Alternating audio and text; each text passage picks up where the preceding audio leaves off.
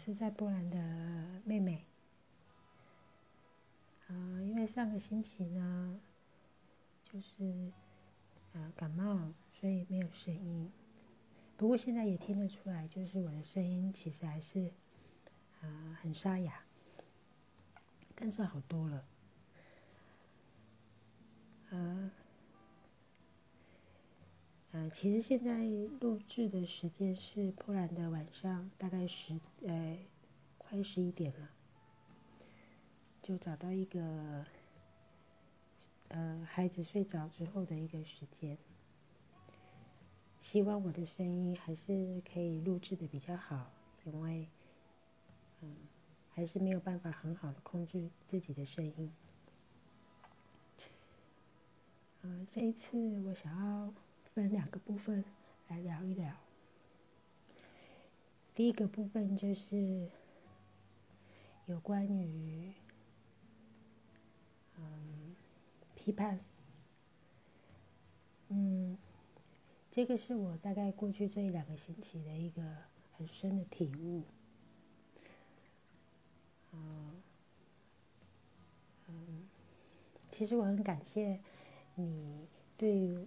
我们之后就是呃，在做生意的这个部分有很多的意见跟分享。实际上，嗯，当看到讯息的时候呢，我的第一时间是有些不舒服，因为我觉得，实际上真实的，就是我现实遇到的困难。我其实很很难用三言两语来解释。那当然，你所提到的部分呢，很多时候我也很想要做。嗯，也许这些听起来就像借口啦，这个我也不否认。但是，总之就是现在用这样子的方式再重新开始。那实际上，我从这个自己的这个对于你的传来的讯息的这个情绪反应呢，我也呃回看到我跟先生之间的关系，后来我发现，哦，原来我的批评指教也是会让他觉得不舒服的，就是可能说的话都是对的，都是好的，都是正确的，可是，嗯，对于在听。听者真的会觉得不舒服。那我从这个当中就得到了一个体悟，那同时也提醒了我自己，以后呢，就是对于很多事情都用开放的心去看、听，然后接受。可能我，当然，我觉得我也是一个很爱给别人批评指教的人。那我回看自己的这一点，就是我可能会觉得是，哦，我说的才是对的。哦，你需要我的帮助，你需要我给你提醒。那但是我换另外一个方式想，也许这都是一个过程，它自然而然。就会走到他应该走到的，嗯，他应该要走到的这个阶段，就好像这个天地万物、花草树木，它是有它的这个时间，一年四季、春夏秋冬，它自己有自己的时间，那就抱着一种，嗯。怀抱祝福跟等待的心情。我现在这样讲好像很云淡风轻，可是可能在过去这一个阶这一很长的阶段，种种挫折之下，我后来发现很多事情真的不是我急就有用。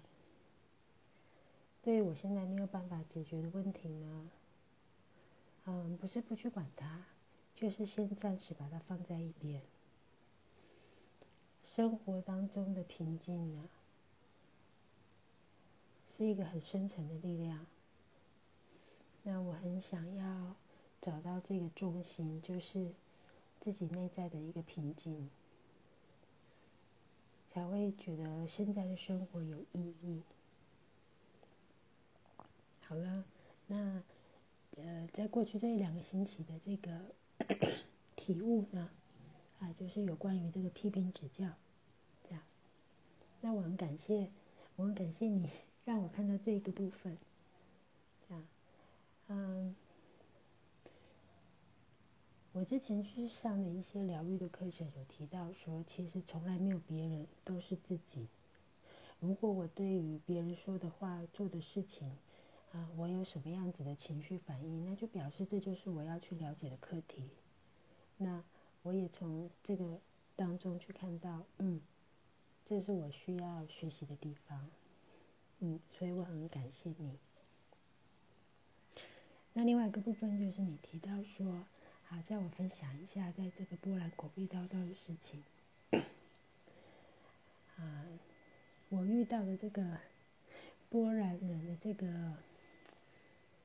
王八蛋的行为，当然了，我要先讲说，不是绝对不是每一个人都是这样，啊，但是我我就是讲一些啊，我个人遇到的这个真实案例了，好，我发现就是他们有一种很贼的行为，有点像狐狸，就是可能前面都。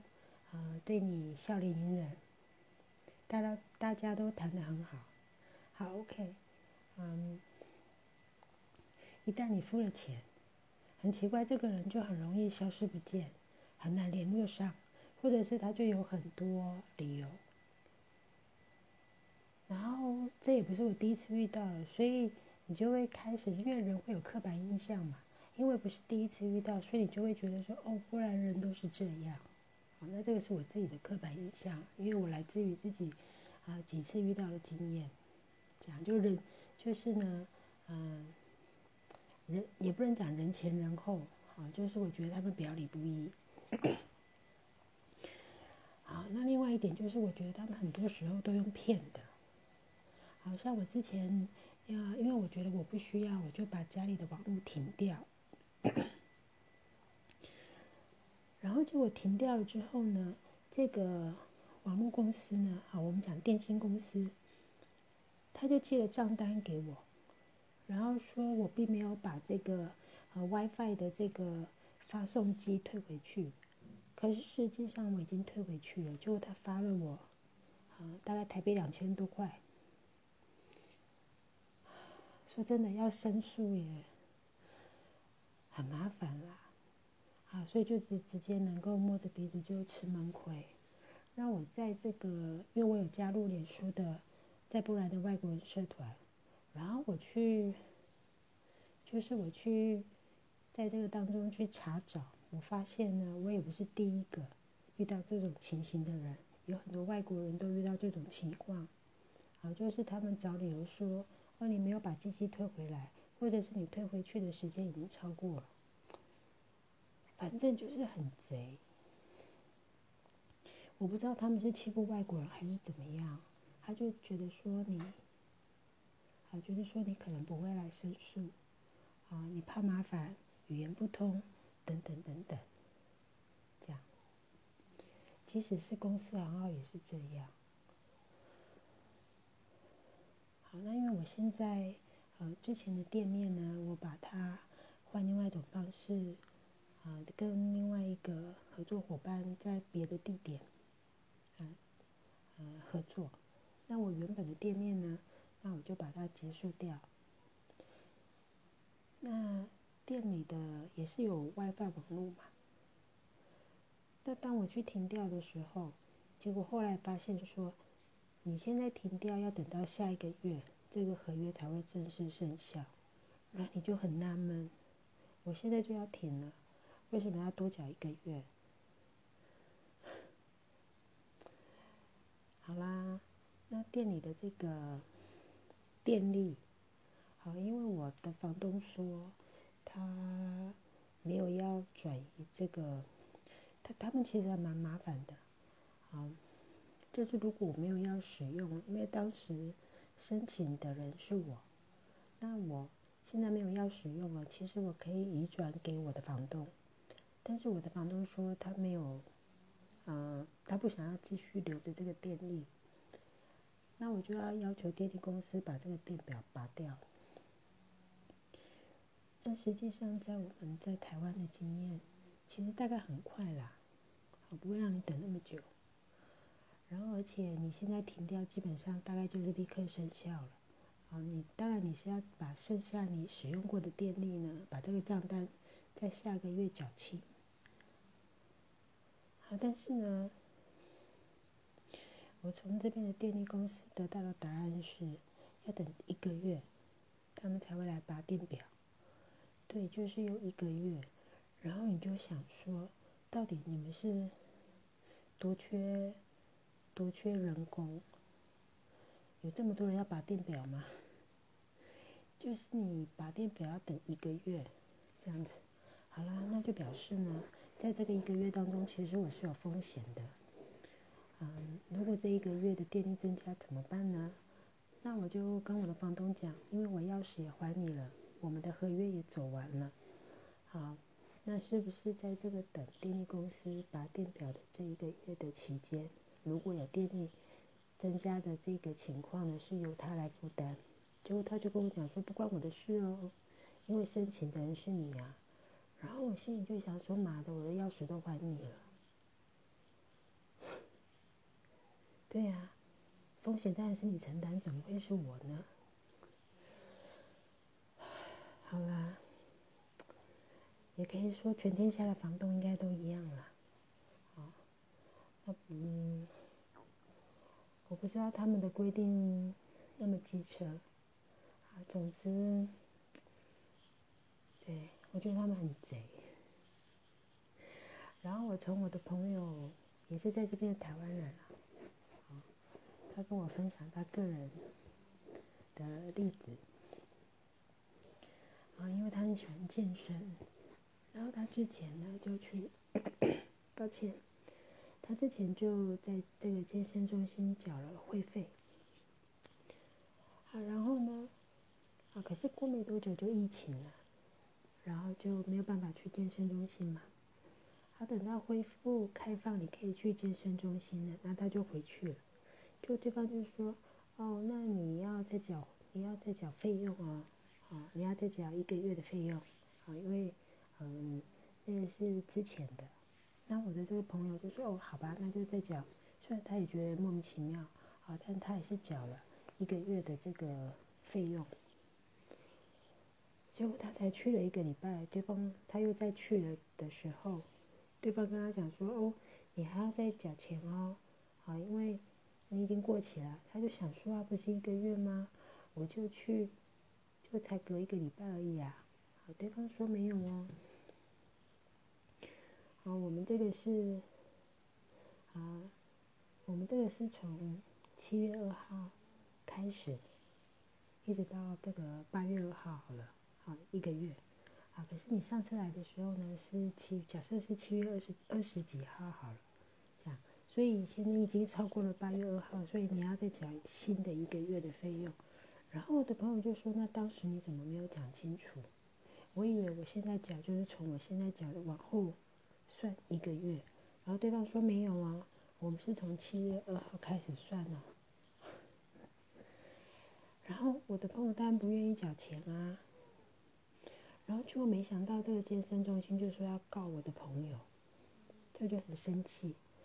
因为我的朋友呢，他太太，啊，他太太的呃，就是语言程度比较好，好，所以他就。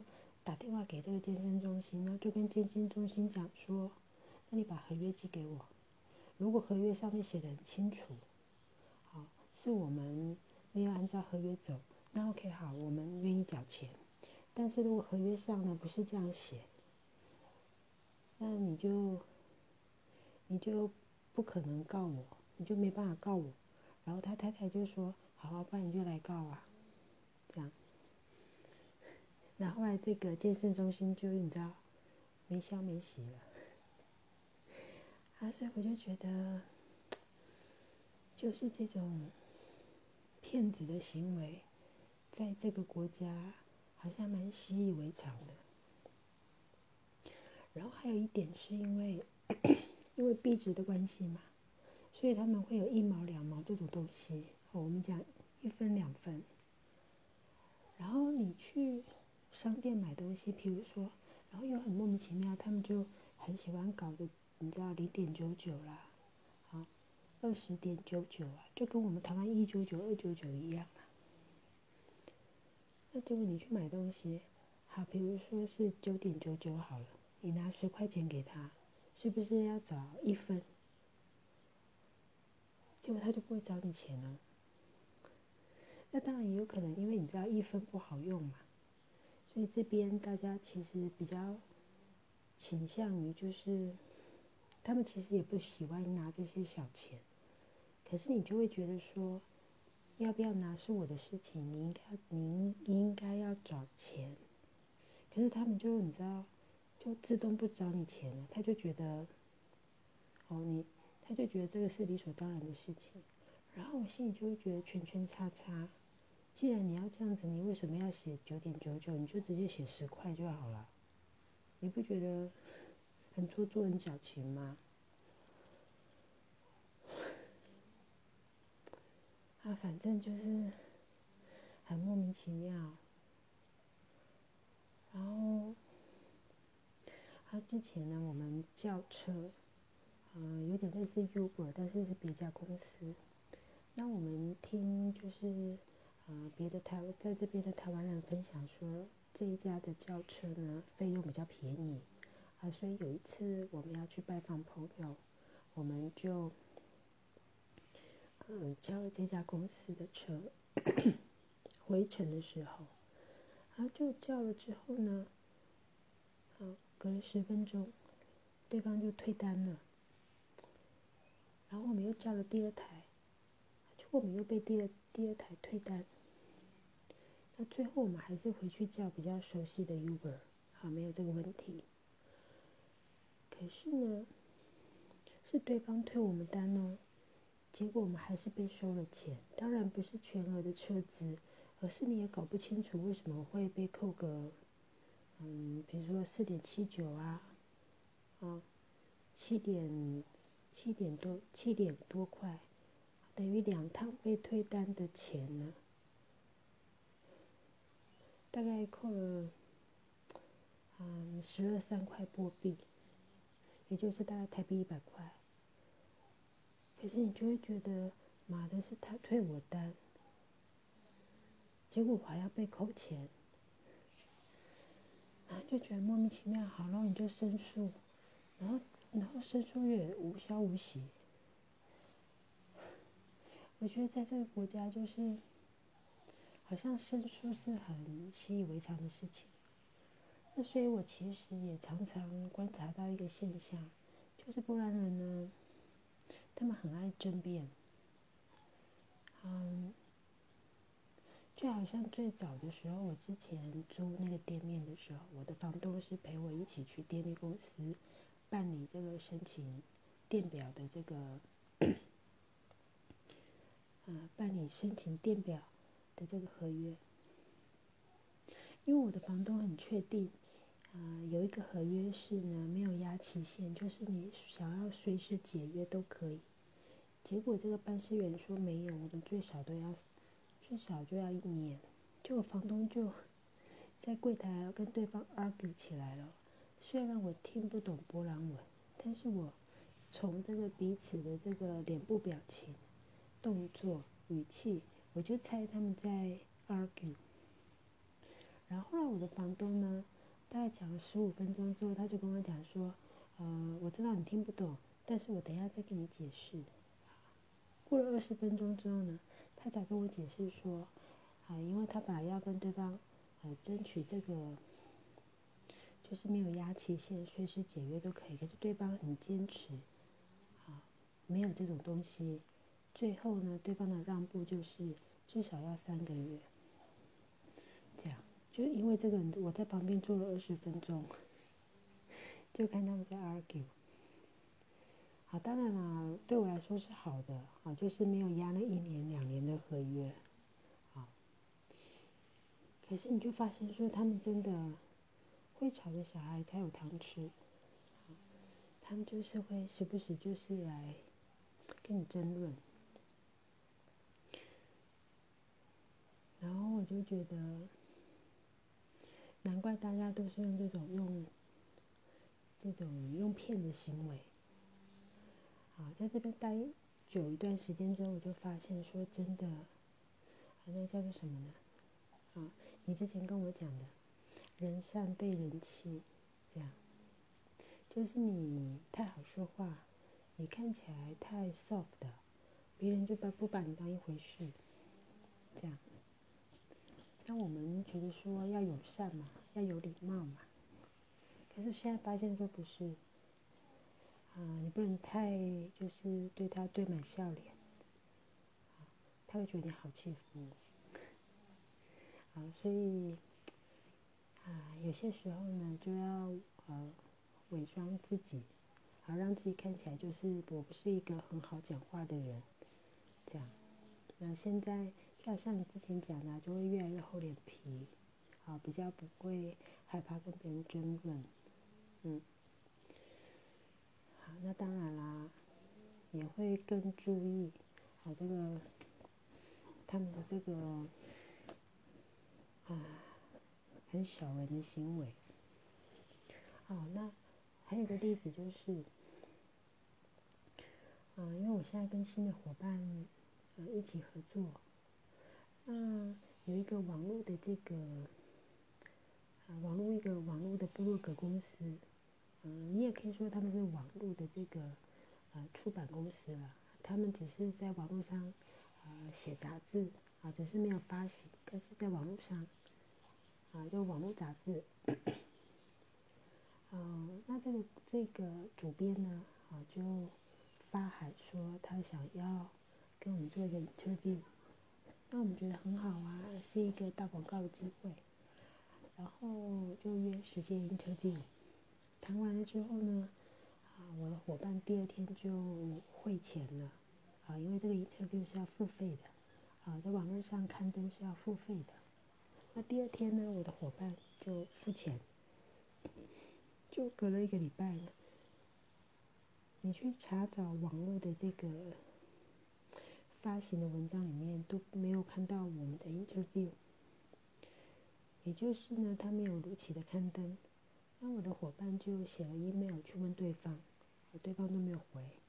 好，隔了两天又再写了一封 email 问对方，还是没有回。就这样，抱歉，就这样一隔了一个礼拜之后，这个啊网络杂志呢才回了 email，好，他就说哦，啊。啊，叫我们不用担心，这个 interview 还是有效的。好，他们下次有别的 project 的时候呢，他们会把它收录在其中。然后我的伙伴就很生气说：“这不管你有什么决定，你都应该先讲，好，而不是让我们就是一直自己一直去询问你。更何况呢，我是我已经是你的客户了，因为我已经付了钱了，这样而不是无消无息的，嗯。”就是啊，让我们等这么久，然后我的伙伴很生气。那实际上我，我就觉得很好笑，因为我觉得这真的就是破人的行为啊，就是嗯，用骗的，我我不知道找什么形容词，这样。所以这个社会就是这个社会风气啦，啊，当然我我相信不是每一个人都是这样啊，但是生活当中我都一直遇到这种事情，你就会觉得很鸟，对，就是就是那个鸟字，嗯，遇到的时候会会觉得很马的啊啊，但是。现在再回头讲的时候，都会觉得，啊，很好笑，啊，就是这这个国家的人呢，怎么怎么那么那叫什么，好像老鼠一样，就是很 sneaky 啊，很狡猾。好了，OK，因为时间也晚了，啊，我希我就录到这里。啊，我希望我的声音呢录得很清楚。啊，那很抱歉，我在当中有些时候都有想要咳嗽。啊，因为我还没有完全好。希望我，嗯，录的会很清楚。好啦，那我们下次再聊喽。我是在波兰的妹妹。好，下次见，拜拜。